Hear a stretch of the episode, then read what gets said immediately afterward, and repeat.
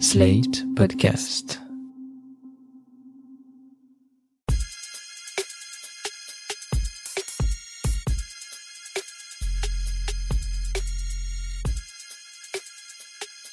Salut chers auditeurs, salut chères auditrices, bienvenue dans Sans Algo, le podcast qui vous en fait découvrir d'autres. Vous écoutez la version longue avec de la reco et de l'actu. Je suis Mathilde Mélin, journaliste pour Slate.fr et auditrice professionnelle de podcast. Une fois de plus, j'ai écouté plein de choses pour vous recommander le meilleur, la crème de la crème du podcast. Dans ce 13e épisode, on va questionner tout ce que le numérique et les réseaux sociaux ont changé dans nos vies, mais avant ça, les actus de la semaine.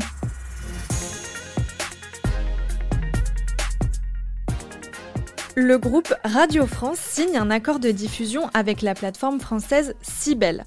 Ça signifie que plus d'un millier de programmes des antennes de Radio France, que ce soit du replay ou du natif, sont d'ores et déjà disponibles sur Cibel ça fait quand même un million et demi d'épisodes qui débarquent sur la plateforme qui était entièrement payante à ses débuts.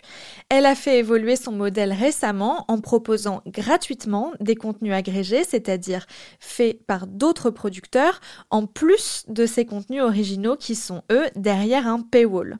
Pas besoin d'abonnement donc pour écouter les podcasts de Radio France sur Cibel, c'est d'ailleurs l'une des conditions de l'accord passé entre les deux parties accord qui obéit à la même chronologie de diffusion que les autres plateformes avec qui Radio France a déjà signé, à savoir Spotify et Deezer.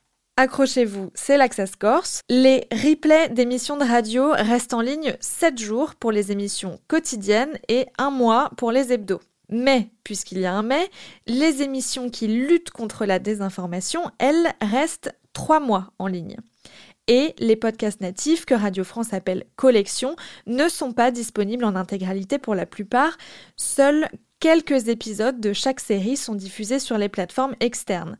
Pour écouter une série de podcasts natifs de France Inter, France Culture ou Move en entier, il faut donc se rendre sur l'appli Radio France. Ils sont pas fous non plus à la Maison Ronde. En parlant de la Maison Ronde, c'est l'une de ses occupantes qui a reçu le prix du journalisme 2021 des médias francophones publics.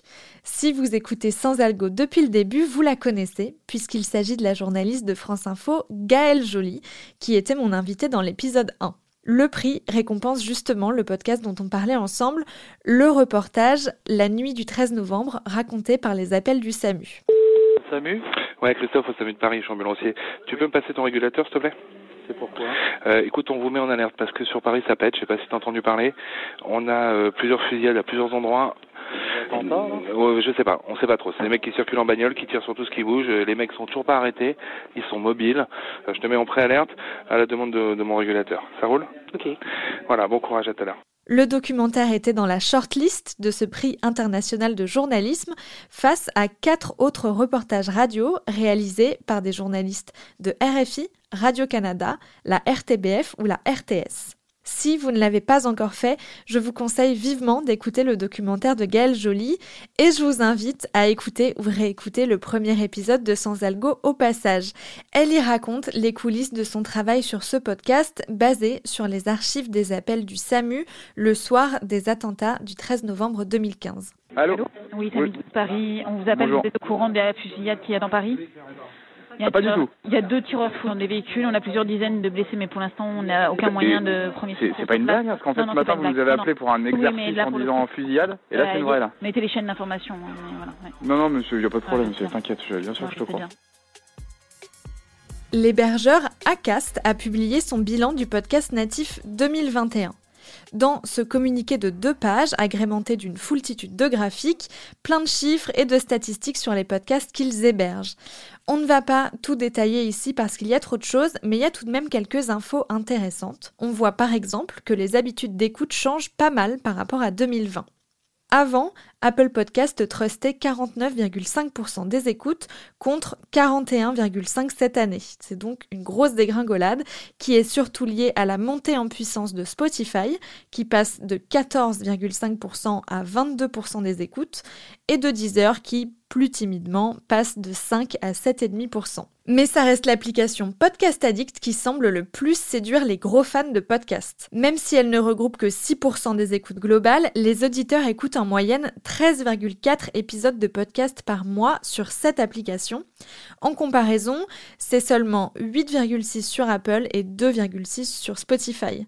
Autre info intéressante, les auditeurs de podcasts vivent à 42% en Île-de-France et 34% d'entre eux vivent dans des agglomérations de moins de 100 000 habitants. Le podcast reste donc bien un usage assez urbain, mais ça ne veut pas dire que c'est uniquement un truc de bobo parisien pour autant. Vous pouvez retrouver l'intégralité de ce bilan, qui ne concerne donc que les podcasts hébergés par Acast, sur le site du pod. On vous met le lien dans la description de cet épisode. Acast the podcast people. Une fois n'est pas coutume, une petite info internationale pour finir cette partie actu. Le New York Times vient de lancer une version bêta d'une application entièrement dédiée à l'audio qui pour l'instant est disponible uniquement sur iPhone. Elle s'appelle New York Times Audio et elle regroupe tous les podcasts créés ou rachetés par le groupe, parmi lesquels trois mastodontes. Serial, le podcast de True Crime qui a fait émerger le podcast aux États-Unis, This American Life, qui est une émission de radio créée en 1995 qui ressemble un peu au Pied sur Terre de France Culture, et The Daily, podcast quotidien d'actualité, écouté par 20 millions de personnes chaque mois, excusez du peu. Il y a aussi plein d'autres formats sur l'actualité ou des documentaires dont certains sont faits par d'autres titres de presse, comme le New York Magazine ou Rolling Stone par exemple. Il y a aussi des articles du New York Times qui sont lus pour qu'on puisse les écouter plutôt que les lire dans le journal. L'appli comporte trois onglets, un onglet Today pour les podcasts d'actu, un onglet Navigation pour se balader dans le catalogue et un onglet Following pour créer sa propre playlist. Pour l'instant, l'app est en version bêta et entièrement gratuite, même si elle sera sûrement payante dans sa version définitive. Vous pouvez faire, si vous le souhaitez, une demande pour la télécharger, mais il faut remplir un questionnaire sur le site du New York Times et la moindre mauvaise réponse vous exclut du processus. Ne dites pas que vous habitez en dehors des États-Unis, par exemple.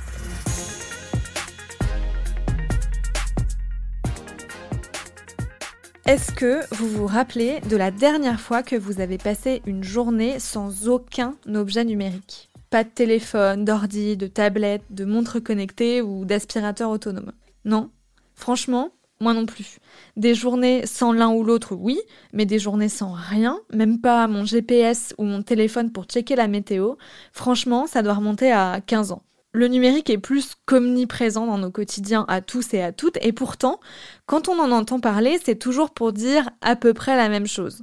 Les écrans nous fatiguent les yeux, les smartphones polluent la planète, les jeunes utilisent trop TikTok, les GAFA aspirent nos données personnelles à tour de bras. Ok, mais une fois qu'on a dit ça sur le numérique, c'est un peu morte pleine, en tout cas dans les médias généralistes. Eh bien, figurez-vous que non, j'ai trouvé un excellent exemple d'un média généraliste qui traite la question du numérique avec beaucoup de doigté, c'est France Inter. Depuis février 2020, il publie tous les 15 jours un épisode d'un podcast natif qui s'appelle Le Code a changé, qui est animé par le journaliste Xavier Delaporte. Ce podcast a une approche bien particulière du numérique. Il ne se contente pas de décrire ou de commenter les nouveautés, il réfléchit à ce que provoquent les outils numériques dans nos vies, mais aussi à leur ambivalence. D'un côté, ils nous sont très utiles, et d'un autre côté, ils nous bouffent la vie. Dans le prologue du podcast, qui est une sorte de contrat d'écoute avec l'auditeur, Xavier Delaporte explique son approche. Pour désigner cette ambivalence, le philosophe Bernard Stiegler est allé déterrer la vieille notion platonicienne de pharmacone. Le pharmacone, c'est ce qui est à la fois poison et remède. Donc voilà, pour Stiegler, nos technologies sont des pharmacones, à la fois des poisons et des remèdes. C'est intéressant. Mais ça ne dit pas ce qui se passe en nous. Comment ça agit en nous, quelque chose qui est à la fois un poison et un remède? Parce que moi, j'avoue, c'est ça que je cherche à comprendre. L'innovation pour l'innovation, ça ne m'a jamais passionné. La nouveauté, ça ne m'intéresse pas en soi. La nouvelle appli utilisée par 10 personnes, le nouvel objet qui va tout révolutionner, ça ne m'excite pas. De toute façon, je suis nul en prospective et je n'ai aucune imagination. Ce qui m'intéresse, moi, c'est la technologie quand elle est appropriée, quand elle cesse d'être de la nouveauté parce qu'elle a été incorporée, parce qu'elle fait partie de nos vies, parce qu'elle est devenue banale. Ce qui m'intéresse, ça peut se résumer en une question. En quoi toutes ces technos changent quelque chose à nos vies? Le deal est plutôt clair. Xavier Delaporte propose de nous aider à comprendre, à analyser l'impact du numérique sur nos vies. À chaque épisode, le journaliste interroge un expert ou une experte sur un sujet. Il a toujours des angles assez inattendus, comme par exemple la façon dont la data influence le monde du football, ou les enjeux psychanalytiques des réseaux sociaux, ou encore la raison pour laquelle on s'est tous mis à tout noter sur Internet, de notre chauffeur de VTC à notre médecin en passant par la boulangerie du coin. Mais je crois que mon épisode préféré, c'est celui où la journaliste de mode Alice Pfeiffer explique à Xavier Delaporte l'influence d'Instagram sur la mode. À un moment, il lui demande de lui expliquer un peu quels sont les codes de ce réseau social et c'est assez génial. Il y a des snobismes numériques dans le monde de la mode, ça ne m'étonne pas complètement, mais alors je voudrais qu'Alice se fasse mon guide, qu'elle m'explique ce qu'il faut faire ou ne pas faire. Parce que j'imagine qu'il y a des gens à suivre, à ne pas suivre, à liker, à ne pas liker, qui a des manières d'entrer en contact, de montrer son approbation. Par exemple, c'est quoi le comble de la réussite pour un post Instagram? C'est de voir, par exemple, de se dire, tiens, Olivier Zam qui a la tête du Purple et aller voir ma story. Ah ça, c'est la consécration. Ah oui, oui, c'est formidable. Tu peux commenter, mais alors le snobisme, c'est qu'il faut plus mettre de hashtag parce que ça fait trop ce qu'on dit mendiant du like. euh, c'est une façon de choper plus de followers et c'est qui est très très mal vu. C'est qu'il faut avoir pour ambition de choper des followers, mais jamais montrer qu'on a cette, ambition, ah, non, non, non, Il faut ah, une photo qui soit naturellement virale, mais mais surtout pas tenter de le pire que je pourrais taguer, par exemple, ce serait hashtag French Girl qui est racoleur parce que c'est racoleur comme tout, parce que c'est. Euh... Parce que c'est quoi, c'est un tag de, de porno ah non, non, non, pas du tout, parce que c'est le truc le plus basique à mettre quand, en ah. tant que fille française ou fille à Paris, euh, c'est une façon d'attirer, jouer sur un fantasme. C'est une façon de dire, je veux pas du grand public, moi je n'ai qu'un public extrêmement pointu qui me suit. Si tu tags French Girl, ça, immédiatement, tu vois, tu apparais aux yeux des gens. tous les tags random de, de, de, gens qui fantasment sur les French Girls. Ah ok, d'accord. Mais tu apparais aux gens des, qu'il faudrait euh, attirer comme étant vraiment super plouc. Et racoleuse. Ah, et racoleuse. Ça fait, ouais, vraiment mendiante, quoi.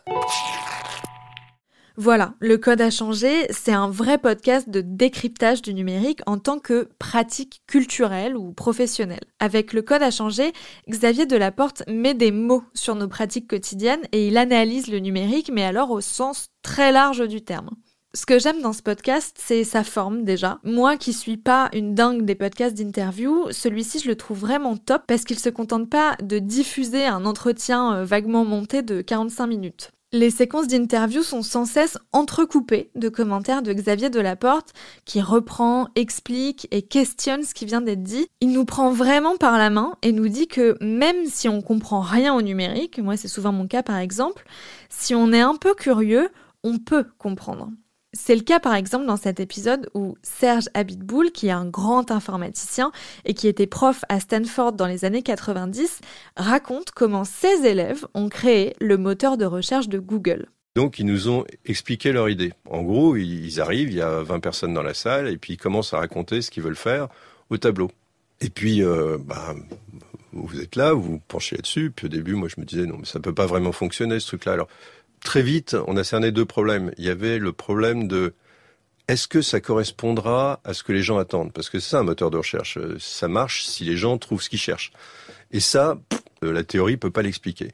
Ils avaient des idées assez révolutionnaires sur l'architecture de leur moteur de recherche. Et la deuxième question, c'est ouais non mais attendez, qu'est-ce qu'ils veulent faire? Ils veulent mettre l'index en mémoire principale. Non mais ça va pas la tête. On fait pas ça. Ils veulent faire marcher euh, des milliers de machines ensemble. Ça me paraissait un peu farfelu de faire marcher des milliers de machines ensemble. Mais est-ce qu'ils peuvent arriver à faire un truc comme ça? Je sais pas si je comprends vraiment le scepticisme de Serge. Bon, faire travailler plusieurs centaines de machines ensemble, vu depuis aujourd'hui où des millions de machines travaillent ensemble, ça paraît pas ouf. Mais ok, je conçois qu'en 1995, c'était une autre paire de manches. En revanche, mettre l'index en mémoire principale, alors là, je vois pas du tout pourquoi c'est un problème, étant donné que je ne comprends pas du tout ce que ça veut dire. Donc, je demande à Serge de m'expliquer. Un moteur de recherche, ça fonctionne un peu comme l'index d'un livre. À la fin du bouquin, tu l'index qui dit euh, bah, le mot de la porte, il se trouve à la page 4, à la page 14 et à la page 18. Alors là, comme on le fait à la main, on met pas tous les mots. Un index de moteur de recherche, en gros, on enlève les mots les plus fréquents parce que on va pas indexer deux, il, euh, bonjour, mais tous les mots qui ont un petit peu de sens, on les indexe. C'est-à-dire qu'on construit un index qui, pour chaque mot du web, donne la liste des pages sur lesquelles ce mot se trouve. Alors après, si je fais euh, maison de la radio euh, de la porte, on va chercher la liste des pages qui contiennent maison, la liste des pages qui contient radio et la liste des pages qui contient de la porte. On fait l'intersection de ces trois ensembles et on a la liste des pages qui contiennent euh, maison de la radio Xavier de la Porte. Vous le percevez peut-être avec ces extraits, Le Code a changé, c'est un podcast riche dans l'écriture mais aussi sur le plan sonore. Je vous préviens, mieux vaut ne pas être trop sensible au bruit de notifications Twitter et autres parce que le podcast en est truffé. Moi, quand je l'écoute, je passe mon temps à checker mon téléphone. Mais ne vous laissez pas déconcentrer. Le code a changé. C'est surtout un podcast dense sur le plan intellectuel. Xavier Delaporte tire plusieurs fils à chaque fois qui peuvent être scientifiques, éthiques, économiques, politiques ou même philosophiques. Alors, je vais pas vous mentir, parfois on est un peu largué, mais on revient en arrière, on réécoute, et c'est ça qui fait aussi le charme de ce podcast, c'est qu'il vulgarise tout en restant très exigeant. Enfin bon, je vous rassure, étant moi-même assez peu renseignée sur le sujet, si j'arrive à suivre, ça ira très bien pour vous. J'ai voulu interroger Xavier Delaporte pour qu'il m'explique un peu les coulisses du code à changer. Bonjour Xavier Delaporte. Qu'est-ce qui vous a donné envie de lancer un podcast sur le numérique? Eh bien, ça fait 20 euh, ans que je fais la radio, et dont un peu plus de 10, pas spécialisés, mais beaucoup sur, le, sur les questions numériques. Et à l'époque, il y a deux ans, donc avant de lancer le podcast, je faisais des chroniques sur le numérique euh, à Inter et commençais à poindre l'idée à Radio France de faire des podcasts natifs.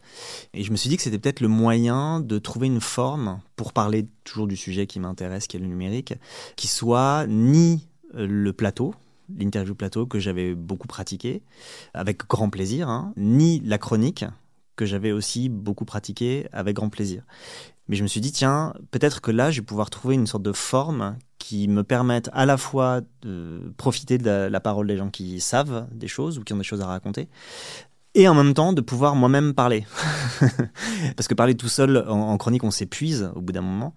Et en même temps, quand au bout de, je sais pas, 15 ans, on a travaillé un sujet, eh ben, on a aussi envie de dire des trucs. Et donc, euh, le podcast permettait d'expérimenter une forme qui n'existait pas vraiment euh, encore à l'antenne. Sur l'écriture, c'est intéressant parce que, en effet, on entend beaucoup vos invités et beaucoup vous aussi. Comment ça se passe l'écriture d'un épisode? Par quelles étapes vous passez? Alors, d'abord, je trouve euh, bon un sujet. J'enregistre, j'enregistre une conversation. J'enregistre une conversation qui n'est pas du tout euh, la même qu'une conversation que je ferais en plateau, comme on fait là, par exemple. C'est un peu décousu, euh, c'est un peu, ça va un peu dans tous les sens. je repose des questions, ça pesantit, etc. Bon, voilà. Donc j'ai une masse.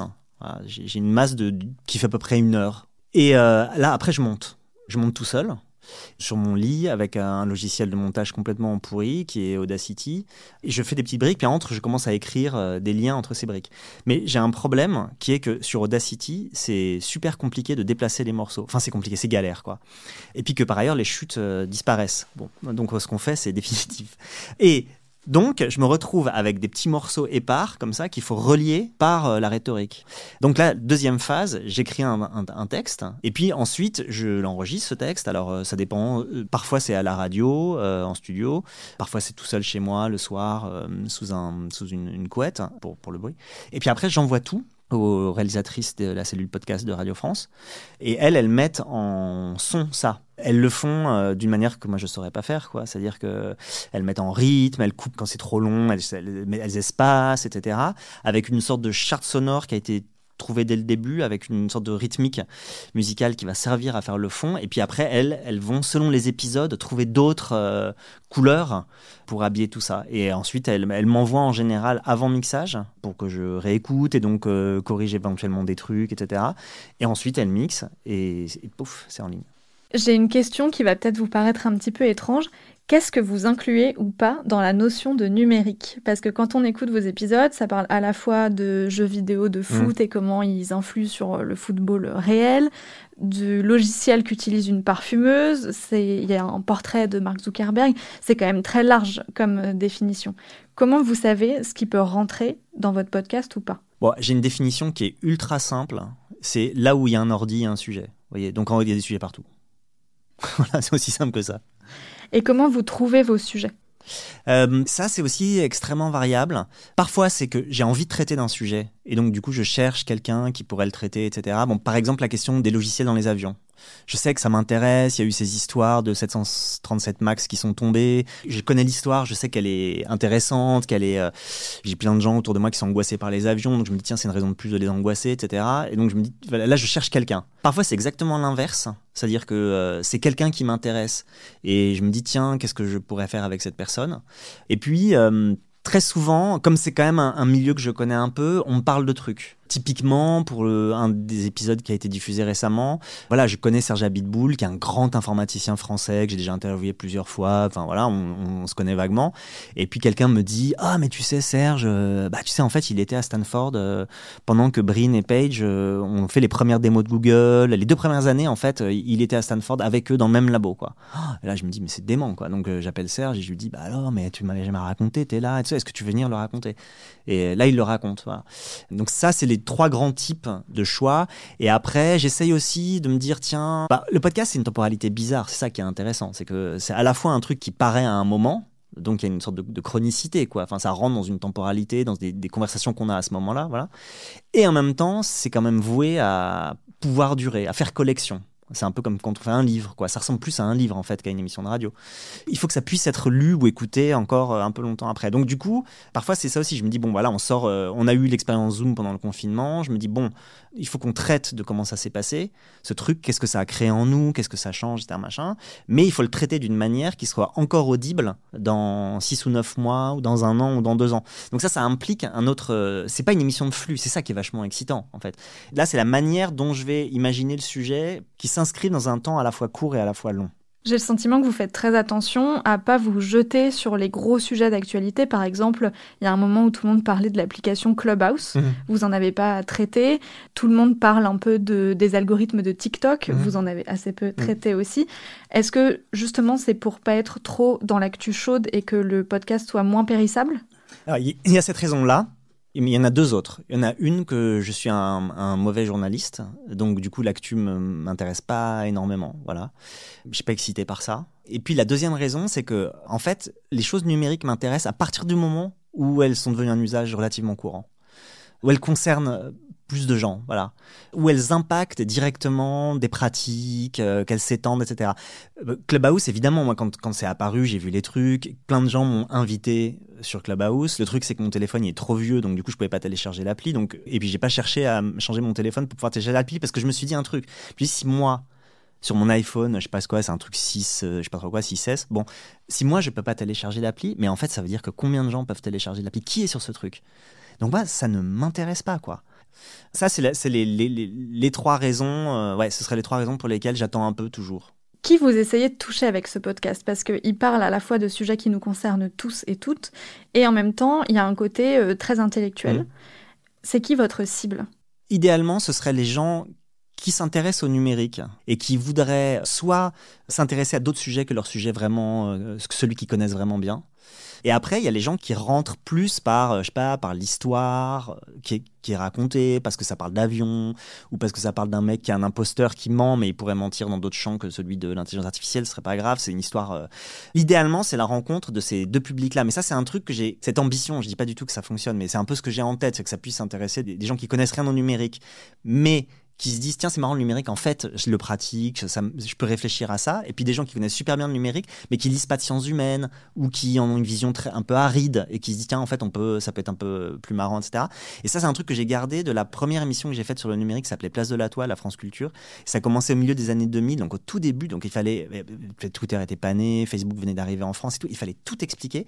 Et c'était une émission de flux qui pouvait succéder à une émission, elle a changé d'horaire plein de fois, mais par exemple une émission littéraire. Voyez donc je me disais, voilà, moi j'ai des gens qui viennent, qui sont sur France Culture, ils ont écouté une émission littéraire, et tout à coup, ils vont, ils un, un mec enfin un mec avec d'autres gens euh, autour là, qui vont lui parler de trucs qui, dont ils ont jamais entendu parler. Et donc du coup, il y, avait, a toujours eu ce, truc de me dire, ok, mais ces gens, ils viennent quand même pour réfléchir. Sinon, ils n'écouteraient pas France Culture. Donc du coup, je vais les faire réfléchir avec des sujets qui les intéressent, mais je vais les insérer dans une problématique technique en montrant que la, technique, en fait, ça les concerne. Et de la même manière, je vais dire aux, geeks qui parfois sont pas très réflexifs sur leur euh, pratique, sur leur matière, bah en fait, il y a des gens qui pensent votre truc, mais depuis d'autres euh, espaces que celui de la pure technique. Voilà. Donc, idéalement, ce serait ça. Voilà. Il y a un sujet que vous avez jamais abordé dans mmh. votre podcast, c'est le podcast. Est-ce mmh. que vous pourriez faire un épisode dessus? Ah ouais, bah ouais, c'est, ça c'est vraiment génial quoi, ce qui s'est passé. Parce que là encore une fois, c'est que ça a changé, c'est en train de complètement travailler la radio. Hein. Moi, je vois Radio France, ils réfléchissent à mort et tout, ça les, ça les perturbe complètement. C'est vraiment pas là où on attendait que, que ça bouge, quoi. Et c'est là que c'est en train de bouger. Et avec un renouvellement de forme, avec euh, une manière de s'adresser aux gens. Par, exemple, c'est un truc euh, extraordinaire, quoi, de, de s'adresser aux oreilles des gens directement. Moi, je pense tout le temps à ça quand j'écris mes trucs. Je me dis, voilà, en fait, la personne qui va écouter, elle va pas du tout écouter comme s'écoutait la radio de flux et s'écoute encore en partie la radio de flux, enfin en tout cas aux, gros horaires, c'est-à-dire dans une pièce avec les enfants qui gueulent, machin, etc., avec, interrompu par le bruit de la machine, de la machine à café, des bagnoles, ça. Les gens, ils sont un peu immergés, tout, et, ça, et ça veut dire en termes d'écriture, etc., des choses complètement différentes. Moi, par exemple, je parle hyper vite et ça va hyper vite et il y a, y a, beaucoup d'infos et tout, mais je m'en fous. Les gens me, disent ouais c'est dense et tout, mais, tu réécoutes quoi. Enfin, tu, on peut, on peut s'arrêter, on peut suspendre, on peut. Tout ça, c'est des formes d'écriture etc., qui induisent des choses complètement différentes. La question de la série, c'est super. Enfin, tout à coup, c'est hyper rigolo ce truc de, pouvoir tout à coup penser les choses en série. Enfin, tout à coup, vous voyez, vous avez un, truc qui bouleverse un mode de communication qui est quand même assez vieux maintenant, qu'on pensait un peu encrouté, qui marchait très bien, mais, qui était un peu voilà, encrouté dans ses formes. Et là, ça renouvelle et tout. Mais ouais, ce serait absolument passionnant. Puis techniquement, tout ça, enfin, c'est un, un univers de réflexion génial et de pratique. Ben, on attend cet épisode avec impatience alors. Merci Xavier Delapin. Merci à vous. J'espère que ça vous a donné envie de découvrir le code à changer de France Inter. Le podcast est disponible sur la plupart des applis d'écoute de podcast, mais surtout en intégralité sur l'application de Radio France. Merci d'avoir écouté Sans Algo. N'hésitez pas à vous abonner sur la plateforme de votre choix ou à venir faire un tour sur Slate Audio. Vous pouvez aussi en parler autour de vous et nous dire si nos épisodes vous plaisent à l'adresse mail dans la description de cet épisode. Je vous donne rendez-vous samedi prochain pour une autre recommandation garantie 100% sans algo. Sans algo est un podcast de Mathilde Mélin produit par Slate.fr sous la direction de Christophe Caron et Benjamin Septem-Ours.